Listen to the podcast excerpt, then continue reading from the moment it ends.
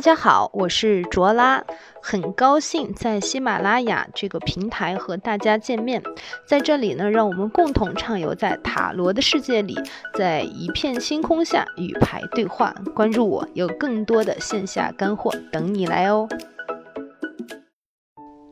同学们，大家好，我们今天呢继续来学习位于十四号牌的节制牌。啊，那我们说前面我们讲到了十三号，那么走过了死神牌之后呢，那我们出现第十四号这个节制牌呢，它又告诉了我们一个什么样的道理呢？节制啊，从名字来讲，我们顾名思义，节制，节制就会有克制自己的一种表现，对不对？那么我们讲中国人会有一种中庸之道，嗯，那么什么是中庸之道呢？中庸之道呢，其实就会代表着凡事是会有一种太过或者不及，就是有一种过犹不及的一种感觉。它其实都会代表的是一种调和的余味，嗯，它会代表的是一种，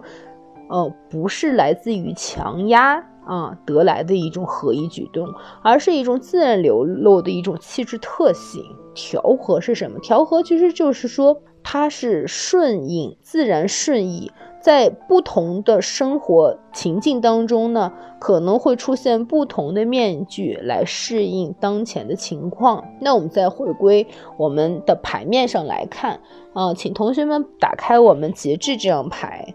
那我们说，其实这里面出现了一个天使。那么这里面这个天使呢，它叫大天使麦克啊。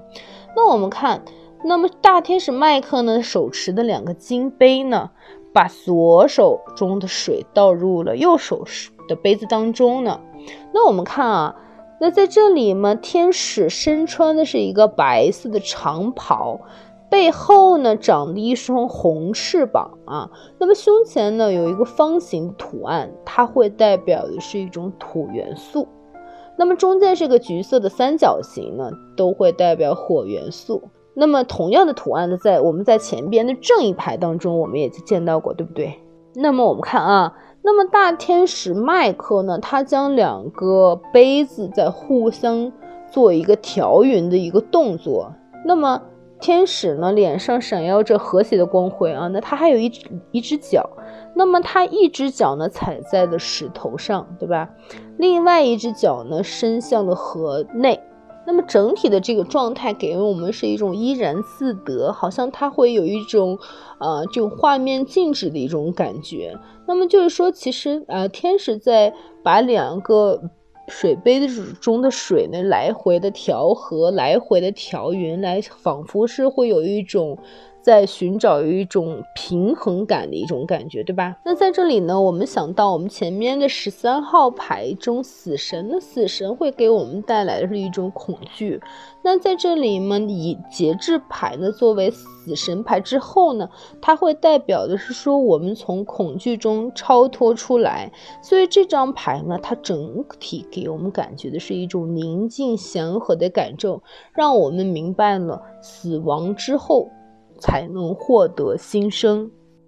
那我们呢？再看到回到我们牌面当中，我们想到啊，节制的编号呢是十四号牌。那我们前面讲到四号牌是皇帝牌，对不对？那么皇帝是给我们感觉是会有一种强势、高压政治统治这么一个感觉。那他其实会有一种可能，他统治下的人民是完全被高压统治，可能是一种就是不毋庸置疑。啊，就是可能会有一种就是绝对不会民主的一个感觉。那么节制呢？节制呢？它位于十四号牌，那这里面它反而会有一种就是打破的这种强制，它会取得一种平衡。那在这里面。十四号牌，那么在这里面，它也隐含了一个五。那数字五，那数字五，我们说其实数字啊，五呢，它也和我们前面学的五号牌的教宗呃有异曲同工之处，就是教宗呢，它也会代表的是。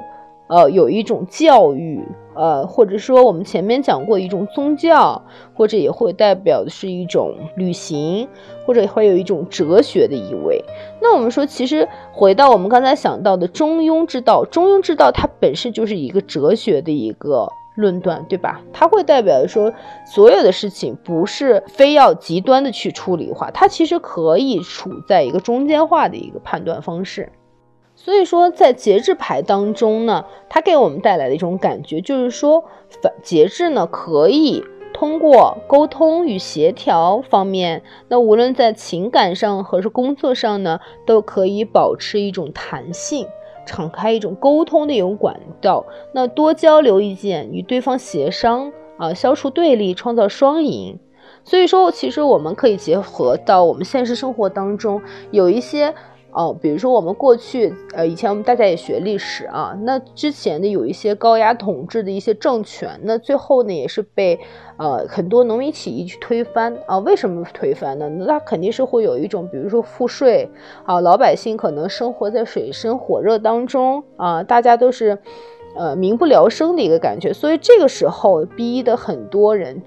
就是。推翻了原来的一种政治统治，那在这里节制呢，它反而会有一种，就是是凡事呢，它会有一种取得中庸、中间啊这么一个概念，或者是调和，就是凡事好商量啊，会有一种共赢的一个感觉，就是它会有一种弹性思维，它不是所有的事情它都变变得那么极端、那么专制，它反反而会有一种很轻松愉悦的一种状态。所以说，在占卜当中呢，我们看到节制牌呢，它也会代表的是一种强大的适应能力啊，就是说可能会有一种沟通交流，多去沟通，多去交流，可能会使这个事情反而变得一种平和一些。所以说，我们想到了啊，那么节制牌呢，我们看大天使麦克呢，它从两杯水中是会代表一种交流的水。那那天使呢？两个脚呢？那一一只脚呢踩在水中，一只踩在岸上呢？其实，在这里我们也可以联想到，在这里可能它也会代表的是一种传达的一种精神，代表的是一种交流顺畅。啊，适应良好的一个感觉。所以说，其实大麦克、大天使麦克他手中调的那个水，其实它也会代表的是一种沟通、一种交流，或者一种灵性上的一种互换，对吧？所以说，节制呢，也会代表的说，其实在沟通方面是一种互动良好的一个感觉。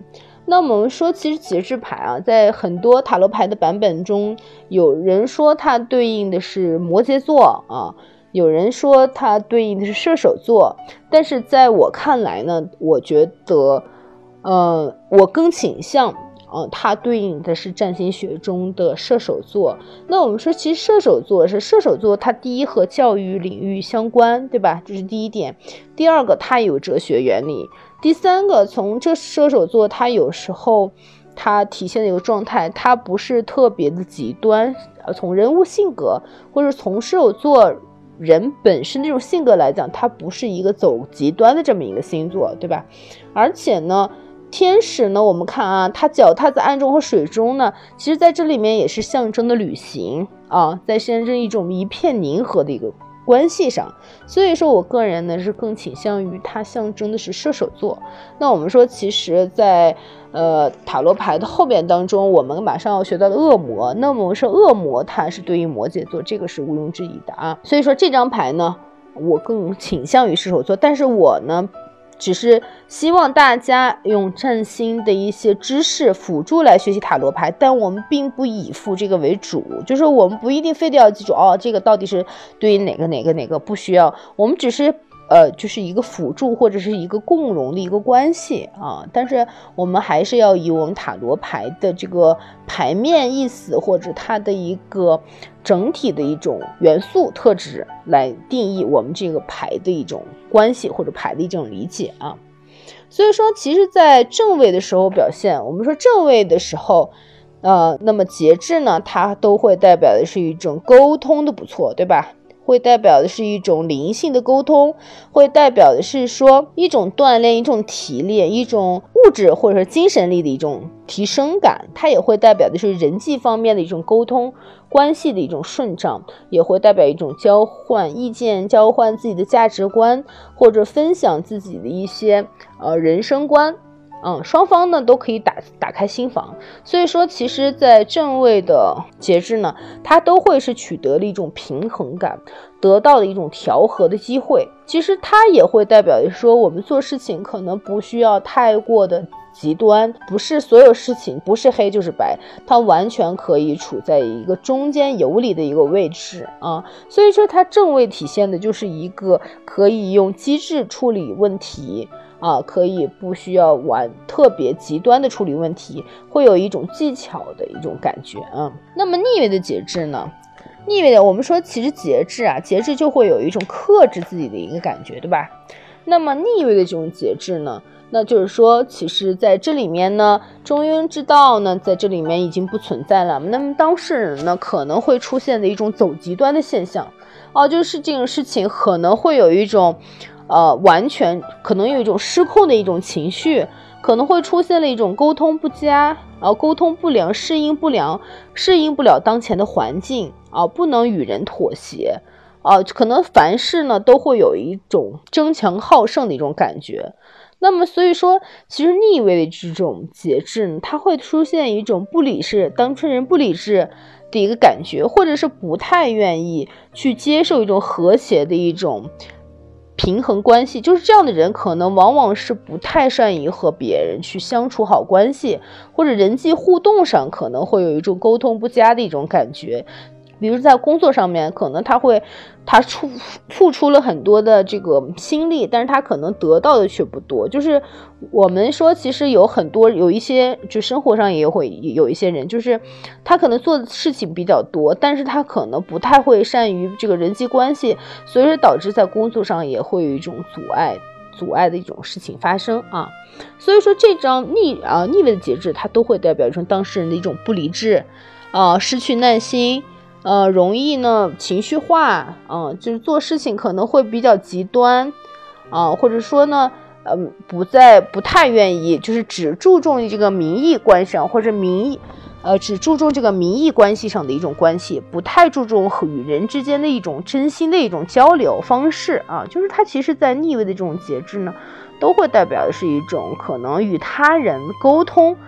不良啊，沟通。就是没有办法很好的沟通，或者呢，它也会代表的是一种分离感啊，它也会代表一种分离感。